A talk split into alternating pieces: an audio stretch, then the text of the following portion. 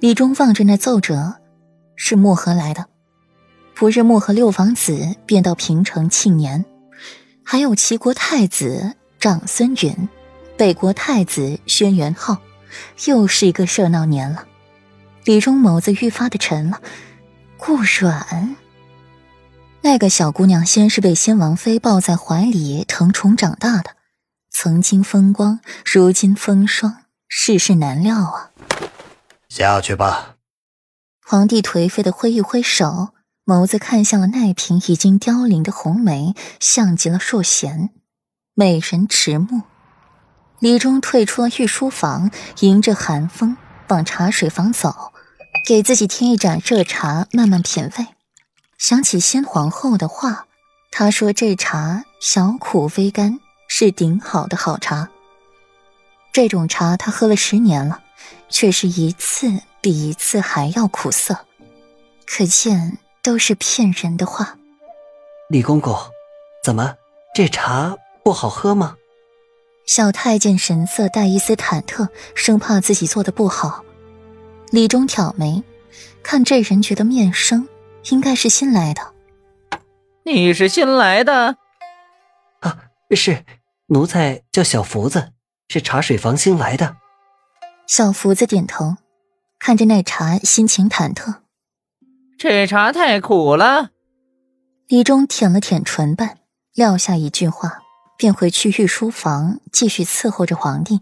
小福子另外给自己倒了一杯茶，浅尝起来，疑惑的眨了眨眼，咂吧咂吧嘴，喃喃自语：“这茶不苦啊，十分的清新，其中带着一丝甜蜜，怎么会苦呢？”小福子。刚才可是李公公在跟你说话，你怎么这么没眼力劲儿啊？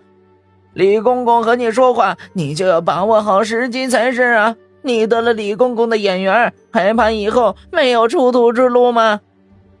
一个茶水房的老太监看到小福子这样，颇显得恨铁不成钢的。公公，这李公公是谁呀？小福子不理解。只知道这李公公身份高，不是他这种小虾米可以比的。李公公，陛下身边的红人。顾阮从入慈宁宫起，便感到百般不适，有种莫名其妙的抵触。顾阮摸了摸自己心脏的位置，是这具身体本能的反应。莫不是成亲和太后和皇家有什么关系？世子妃。你怎么魂不守舍的？是在想世子爷了吧？桔梗扶顾阮上马车，一边调侃他：“我才没有想他。”顾阮没好气的哼了一声：“想裴玉，他是疯了才会想他。”没有想谁？顾阮刚上马车，便看到裴玉大大咧咧的坐在马车的软榻上，手里执着本书，目光灼灼的看着自己。你。你什么时候来的？顾阮微怔，看到递到自己跟前的手，利落的伸手，把手放进了裴玉的掌心，坐进去。桔梗深知自己碍眼，便同墨荷一起坐在外面驾车。软软，你还没回答为夫刚才的问题，你没想谁？裴玉放下书，把顾阮抱在怀里，脸埋在顾阮的颈窝里，深深的闻了一下。一日不见，怪想他的。今日一早回了七云轩，得知顾阮被太后喊进了宫，才火急火燎的赶来了。见他毫发无损，心才放回了肚子里。没有想你啊。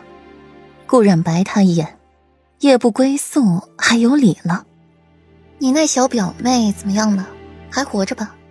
顾阮说话阴阳怪气的，让裴玉有些哭笑不得。若然若是有事，你今日就见不着你夫君了。若然无事，裴玉眸光暗了暗，没有与顾然细说，只是提起温若然，裴玉眸子愈发的深沉了。他说一直把她当做自己亲妹妹看待的，从没对她有过别的感情，却不想若然自己给陷进去了。